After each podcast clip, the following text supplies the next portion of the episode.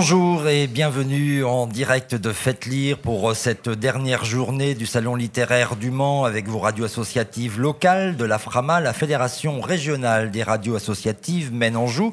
Durant tout ce dimanche de 10h30 à 13h et de 14h30 à 18h30, nos 15 journalistes professionnels et bénévoles vont accueillir autour de nos micros des auteurs nationaux et locaux présents sur l'édition 2022. Un travail collaboratif auquel participent les sept fréquences de vos radios locales de proximité en partenariat avec la ville du Mans, Cartable FM 93.3 au Mans, Contact FM 99.3 à Montval-sur-Loire, Radio Prévert 93.9 à Pont-Valin et à La Flèche sur 88.6 et trois radios en direct antenne sur leur fréquence, Ornithorynque 90.2 à Bouloir, Radio Alpa 107.3 au Mans et Fréquencillé 97.9 à Sillé-le-Guillaume.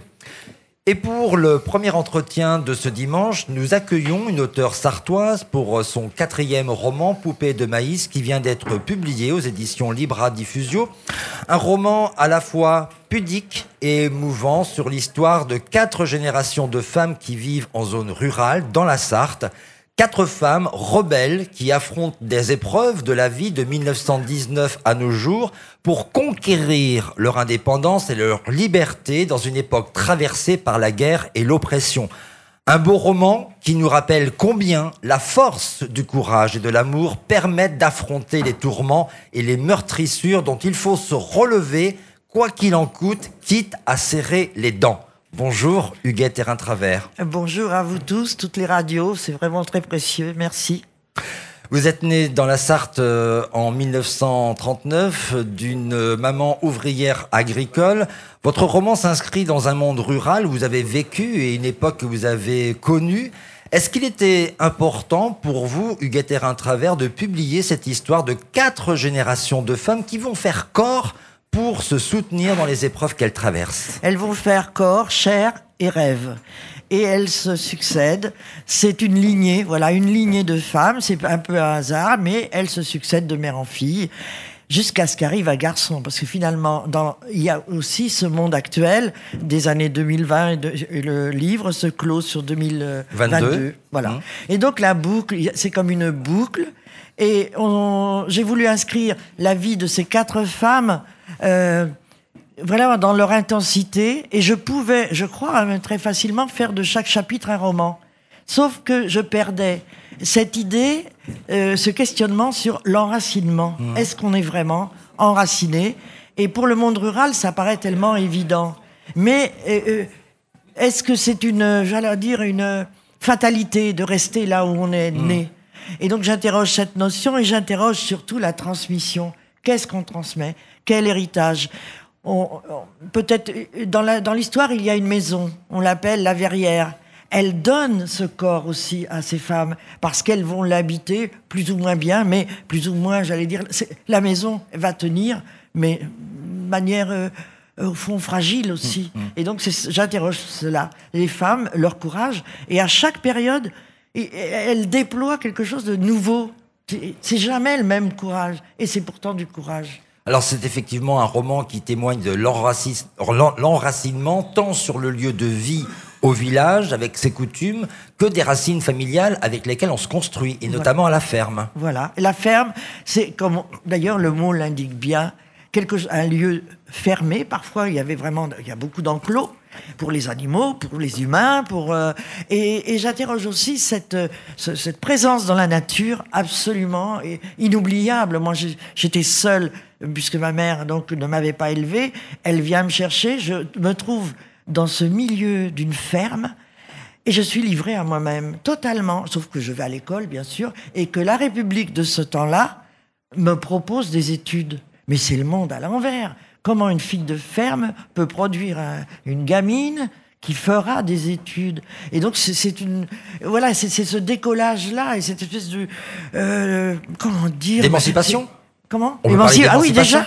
Oui je la vis moi. Hum. et ma mère qui m'a elle était sévère plus que ça. Elle ne m'avait pas élevée. Comment voulez-vous qu'elle ait voilà. Donc elle me convoque en quelque sorte. Elle m'a dit tu sais en 39 il y a eu deux catastrophes. Toi et la guerre et donc je comprends immédiatement que la manière dont elle va m'élever est presque conditionné à sa propre condition. Donc je ne lui en voudrais jamais de rien. Oui, parce que c'est terrible d'entendre ça de sa mère, euh, que vous étiez Oui. presque une catastrophe. Oui, bien sûr. Mais elle était en train de, elle avait, eu- elle était dans le coma quand elle a entendu. On va essayer de sauver la mère. Mais moi, je la comprends. Enfin, je la comprends. Je l'ai comprise tout de suite. Elle ne m'a pas vu en état de vie, et, et je vis quand même. Alors donc, donc voilà. Donc et, le côté roman, moi j'en ai fait de toutes mes histoires d'enfance. J'en ai fait du romanesque, mais dans tous les sens. Donc ça m'a été facile de raconter la vie de, de ces femmes. Et mais j'ai ajouté quelque chose que je n'avais pas, c'est-à-dire la petite ville que j'ai connue, et c'est pour moi plutôt Château du Loir, la Chartre. C'est ce modèle des années, euh, des années 40, ce modèle des villes, des petites villes qui ont une très très grosse importance. On y va à la foire, on y va et on rencontre du monde. Et c'est voilà, c'est cette, ce- cette rencontre-là qui, qui nourrit d'ailleurs mes, pratiquement mes, mes quatre romans. Mm. Alors, ce qui est étonnant, effectivement, euh, c'est que quand euh, vous précisez dans votre biographie que vous êtes né en 1939 d'une mère ouvrière agricole, on se pose la question où est le papa? Ouais, elle, elle a été cash, ma mère. Elle m'a dit un jour, oh, tu sais, ton père, euh, ton père, ton père, ouais, bah, c'était monsieur, euh, voilà. Donc j'avais son nom, j'avais son adresse, en quelque sorte. Et j'ai appris qu'il s'était... voilà, ma mère ne m'a pas reconnu tout de suite. Elle a mis trois ans. Trois ans, j'ai eu, je n'ai eu que mes trois prénoms. Sur le, le- elle avait un livret avec trois prénoms. Donc, il y avait Huguette. Marie, Morissette. Maurice, c'était le nom de mon présumé père, enfin père. Et elle me l'a, elle, un jour, elle me dit voilà, euh, je découvre le livret de famille où je suis reconnue par ma mère en 42. Mais c'est la date à laquelle son amoureux, parce qu'elle l'aimait toujours, elle l'a toujours aimé, il s'est marié. Et donc, quand j'ai su qu'il avait des enfants, moi, je n'aurais jamais été chercher ni le voir. Je, ne- je, je me disais, je fais quelque chose, je ferai quelque chose de, de vilain, quoi. Donc, Et- finalement, vous n'avez jamais cherché à, à rencontrer ah, non, votre papa? Non, non, et après j'ai regretté, mais j'ai regretté un peu, oui. Oui, parce, que, il y, a beaucoup- il y a beaucoup d'enfants aujourd'hui qui recherchent Ah oui, justement leurs origines. hein. Mais vous vous rendez compte comme c'est naturel de vouloir. Et un jour, mon beau-père, parce que ma mère s'est mariée, et mon beau-père était un homme extraordinairement d'une générosité sans borne, mais il, me dit, oh, ben, je viens de Château-du-Loir, j'ai vu ton père, mais qu'il était laid, qu'il était sale, qu'il était si... Ah alors, euh, j'ai dit, mince. Et sous-entendu, tu vois, moi, je suis, je suis bien, quoi. Et j'ai trouvé ça infiniment touchant. En fait, euh, est-ce que la vie de ces quatre femmes combattantes, et le mot est important euh, que vous évoquez dans votre livre, porte l'empreinte euh, de votre propre histoire familiale et donc aussi la vôtre? Oui, mais elle porte l'empreinte de celle que j'ai rencontrée parce que entre l'ombrette, celle qu'on appelle l'ombrette et qui en fait s'appelle Louise, Louise, elle, elle a dû tenir la ferme pendant que son mari était à la, dans la Première Guerre mondiale. Il était en, voilà, enrôlé. Il a survécu, ce qui est assez étonnant. Parce que quand on lit les monuments aux morts dans toutes nos petites villes, c'est effroyable. Et, et- mais il revient, il revient disloqué. Et, euh, et Louise, elle reste silencieuse, donc c'est pas une révoltée. Et, et- et- sauf qu'elle participe à la résistance très discrètement. Elle va là où ils ont des armes ont été cachées, va écrire au-dessus de la cave, elle va écrire éboulement. Et quand les, les Allemands arrivent pour fouiller la ferme, Louise, elle est très tranquille. Elle dit mais attention au taureau, hein. Et euh, un, un- un soldat allemand braque son pistolet sur la tête du taureau. alors il dit non, non, non, il n'est pas méchant. Enfin bref, bref, ce sont des scènes vécues, mais pas, j'allais dire pas forcément par moi. Tous les récits qui ont été de l'entre, moi je suis nourrie de ces récits de 40 à, à voilà, tant que j'ai été euh, une fois après à 18 ans, j'ai quitté tout ça, mais j'avais cette nourriture de richesse, mais incroyable. Incroyable, donc ça nourrit. Louise, elle est très discrète et toujours derrière son mari, tout ça. Sauf quand elle tient la ferme, et c'est elle qui va mettre une pièce de maïs. Le maïs intervient à deux endroits. C'est vraiment une plante fabuleuse, parce que enfant, moi, je courais dans les maïs, je me perdais. Bon, même un hectare, on se perd pas vraiment, mais quand même, quand même, c'est- ça fait peur. Donc je me réfugiais beaucoup là-dedans, mais il n'y avait pas beaucoup à, à- à ce moment-là. C'était pas une culture, c'était un peu expérimental. Puis c'est devenu ce que l'on sait avec euh, les problèmes d'environnement et tout ça. Bon, bref.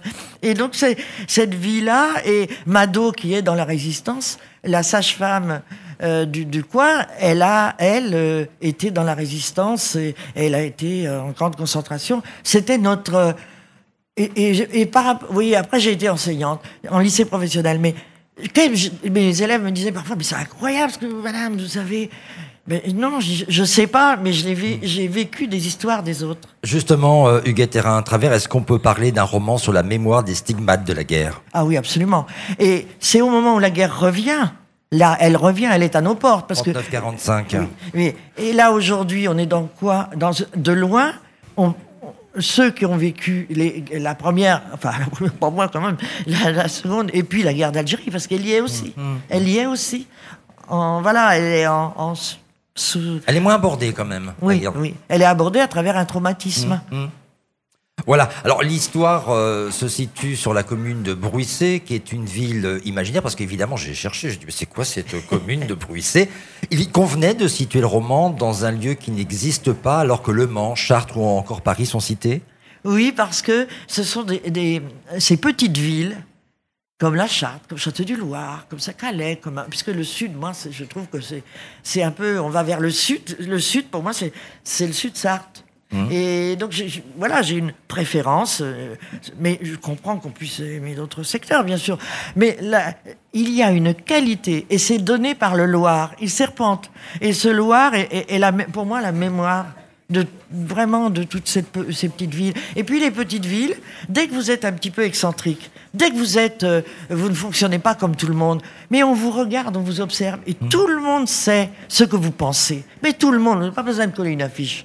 On est désigné par ses opinions, Alors- par son, euh, je ne sais pas, sa coquetterie, par tout ce qu'on veut. On est repéré tout le temps. Alors euh, c'est vrai que vous écrivez dans votre euh, ouvrage, je ne veux pas que ça cause dans le bourg. Et on l'entend encore, ça, je ne veux pas que ça cause dans, Dans le ma bourg. ferme, je veux pas que tu voilà. Voilà, c'est une prudence qui s'imposait pour éviter les jacasseries, les candidatons. Ben, puis c'est l'ital- l'italien arrive. On a chaque ville, chaque village avait ou son polonais, son italien, son tout, tout.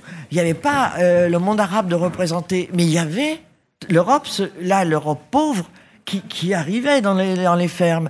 Et moi j'ai connu un polonais, j'ai voilà, j'ai connu des, gens comme ça venus d'ailleurs et qui mettaient 20 ans à s'inscrire légalement en quelque sorte. Il y avait deux légalités, la légalité des papiers, mais il y avait surtout celle du mental du village qui disait bah tu vas chez l'italien, tu vas chez le...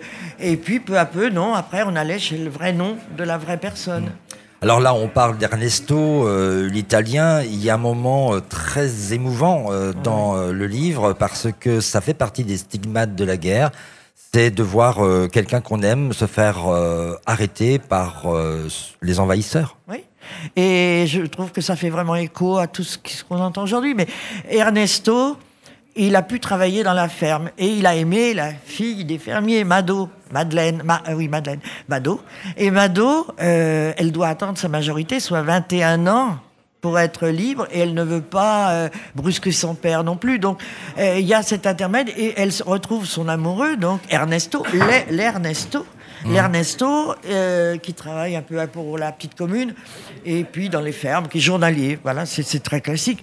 Et Mado, euh, ils ont un enfant, une petite fille, et elle attend euh, à la boulang- devant la boulangerie.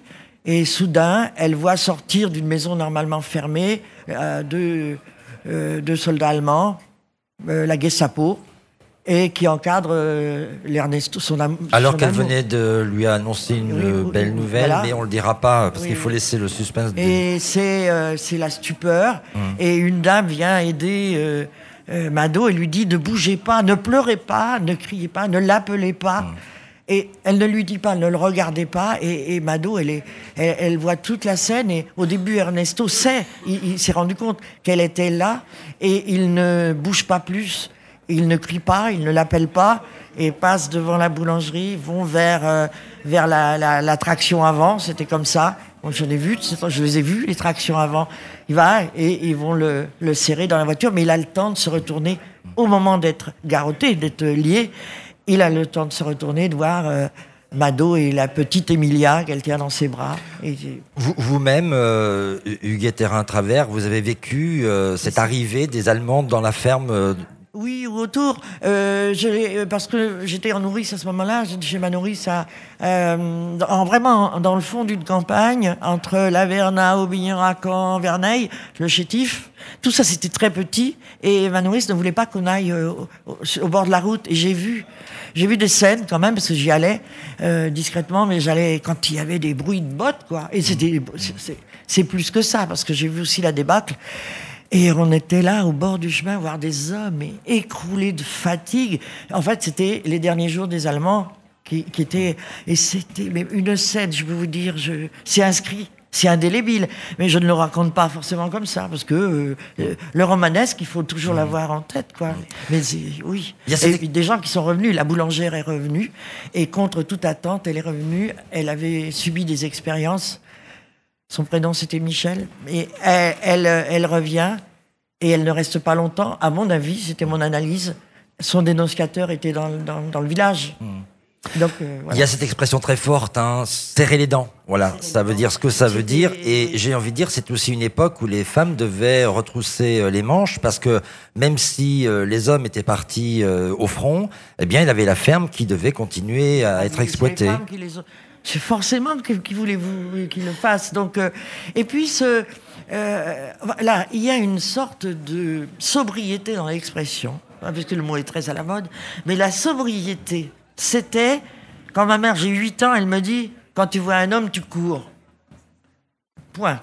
Même elle ne me dit rien de plus. Mmh. Et donc, ça, ça fait écho à, à ce qui arrivera à Suzanne, qui est la quatrième femme de cette euh, lignée. Et c'est cette sorte de chape de, sur les femmes de crainte qu'elles peuvent avoir, mais qu'il y ait la guerre ou pas la guerre, quoi. Et voilà, c'est. C'est un moment très fort du livre. On, ne le dira pas parce que je pense que c'est très important de laisser le lecteur euh, ah découvrir cette énigme d'ailleurs, ce mystère par lequel commence euh, le livre, puisque euh, le, roman commence par le retour au village de Clément, euh, qui est issu de, de, de cette génération de quatre femmes. il revient en mai 2020 pour la sépulture de son arrière-grand-mère, et très rapidement, le lecteur va découvrir qu'il y a un, espèce de secret de famille, en tout cas un traumatisme qui ne doit pas être tout à fait révélé à Clément. Parce que Clément, bon, c'est un garçon, Clément, et j'ai imaginé facilement que par rapport à sa mère, il n'allait pas questionner ce qu'il avait trouvé dans les tiroirs. Il a simplement lu. Et avec, euh, vous savez, la presse locale, quand elle raconte un drame, elle change les prénoms. Donc, Clément lit quelque chose et il y a un indice qui lui permet de, de penser qu'il s'agit de sa famille et qu'il s'agit de sa mère. Et on aime un garçon, plus qu'une fille encore, n'aime pas fouiller dans des histoires qui ont un, euh, un rapport à la sexualité d'une mère. C'est pas possible, c'est comme un tabou. Donc Clément, tout d'un coup, se dit mais ma mère qui est fuyante, qui, qui, qui, qui s'évapore souvent, enfin qui, disparaît, euh, qui va voir le psychiatre de temps en temps, qui va, qui il y a quelque chose de profond. Et lui, qui est son enfant.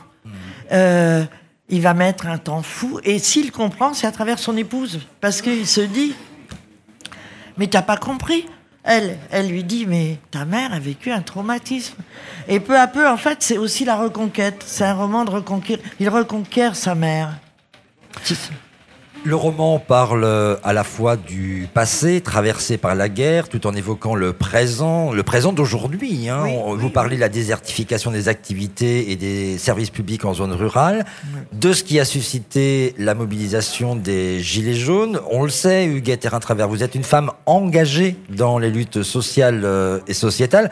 Vous êtes euh, d'ailleurs engagée en politique depuis de nombreuses années, puisque vous avez été élue communiste à la ville du Mans pendant près de 20 ans, puis conseillère régionale lors du deux fois. voilà, lors du premier euh, mandat, notamment du président socialiste Jacques Oxiette. C'est l'arrivée de la gauche euh, à la tête de la Et région. Avant, avec Guichard. Ah, je ne savais pas ça. Si, si, si. Et je tenais tête avec Olivier Guichard. Qui, a été, le premier président de la région Pays de la Loire. Voilà, donc c'était entre 86 et 92. Et euh, voilà, j'ai pris la. Il fallait bien que je prenne euh, les choses pas toujours au sérieux parce que c'est épuisant. Mmh. C'est, vous savez, ces joutes politiques. C'est parfois décourageant. Il faut avoir autre chose à côté, parce que franchement. Alors là, on parle de politique, évidemment, qui est un engagement euh, citoyen important. Vous avez aussi présidé l'association Culture du Cœur pendant dix ans. Est-ce que euh, tout ce parcours-là, avec cette histoire euh, dans laquelle vous témoignez pour Poupée de maïs, ça veut dire que la vie est jalonnée de combats à mener? Absolument. Et ces combats peuvent être silencieux. Quand Louise défend son corps, et c'est son mari, et qu'elle l'aime, mais voilà, il y a des choses dont elle ne veut plus. Eh bien, c'est ces combats-là, mais euh, je crois qu'il ne faut pas découvrir le féminisme aujourd'hui. Et parfois, je suis agacée de mais voir. En tout cas, c'est aujourd'hui qu'il s'affirme. Vraiment. Oui, il s'affirme et la, la, loi lui donne raison. Hmm. Mais la parole des femmes, effectivement, en ces temps-là, si elles n'étaient pas capables elles-mêmes de dominer euh, et de renverser, euh, renverser la table, euh, ben évidemment, elle subissait euh, corps et bien, quoi, et corps et, tête, quoi, le, traumatisme. Et les traumatismes, il y en avait aujourd'hui. C'est ça la différence, c'est que la loi permet beaucoup de choses et permet de, euh, de, faire rendre, justice pour les femmes, quoi. C'est sûr. Alors évidemment, quand on euh, connaît votre parcours. Vous êtes prise euh, de littérature, vous êtes prise de culture. D'ailleurs, vous avez été présidente de la commission culture euh, à la région Pays euh, de la Loire. Et, et, vous évoquez celles qui sont nées pendant la période d'après-guerre, qui sont les maisons des jeunes et de la culture auxquelles vous êtes attachée. Ah oui, parce que euh, figurez-vous que la première maison de la culture en 1959, elle est à Château du Loir. C'est la première. Et moi, je suis à ce moment-là interne au lycée, et je, mais on, y allait, euh, on descendait cette grande avenue de la gare, et on, allait automatiquement. Et un jour, notre prof d'histoire nous emmène, euh, et il y a une exposition de reproduction des peintres allemands. Alors c'était pas drôle comme euh, des, oui des peintres allemands de, du Moyen Âge. Et je tombe devant moi, un portrait de Franz Hals. Oh, moi, je, rien, mais on ne connaissait rien. On était vraiment des, gamines incultes dans le domaine de l'art et tout. Et un jour, euh, euh, un an après, ou je ne sais plus, euh, un prof pose une question et je réponds Hals, enfin Franz Hals. Et tout le monde me dit Mais non, j'avais pas de mérite. J'avais vu quelque chose. Et donc, en fait, c'est ça. C'est comment rendre accessible? Mais à la limite, même si ce sont des, des reproductions, mais qu'on sache quel peintre, quel, quel enfin voilà, ou la musique, c'est pareil. Voilà, qu'on ait accès à cela. Et Culture du cœur m'a permis pendant dix ans de contribuer à, cette émancipation. Hugues Terrain, euh, travers très rapidement, est-ce que ce livre vous a libéré quelque part euh, d'une partie euh, de votre histoire que vous auriez pu garder pour vous? Oh, plutôt, j'ai eu l'impression de réaliser, de boucler tous les thèmes de mes autres romans aussi, euh, plus lents. Mais j'ai eu l'impression de pouvoir boucler en un seul roman euh, des thématiques qui m'ont euh, fait vivre, quoi, qui m'ont, qui m'ont. Donc voilà, c'est ça qui, qui a. Et, et, après, j'ai découvert, mais juste après, j'ai, j'ai 200 pages. J'avais l'impression d'en avoir écrit 800, quoi. Une dernière question. Est-ce que la vie, c'est toujours de l'inattendu comme vous l'écrivez dans votre roman? Oui, moi, pour moi, oui. Parce que maintenant, oui, mon inattendu, c'est chez nos, petits-enfants et les autres, hein, et, les élèves que j'ai eus en lycée professionnel. Euh, quand j'en croise et tout, je me suis dit, mais voilà ce qu'il est devenu, ce qu'elle est devenue. Et il faut prendre la vie, parce que sinon, on perd le goût, on en perd le goût. Il faut la vivre. Voilà, il faut en garder le goût. Merci beaucoup, euh, Huguette euh, Erin Travers. On rappelle votre quatrième roman publié aux éditions Libre à Diffusio, c'est Poupée de maïs, que vous pouvez dédicacer aujourd'hui encore. Vous êtes à la librairie euh, ah, Libre à Diffusio. Voilà, merci beaucoup. Dans quelques instants, eh bien, c'est Régis Varnier que nous accueillons. Il est accueilli par Frédéric Geffard de Radio Alpa.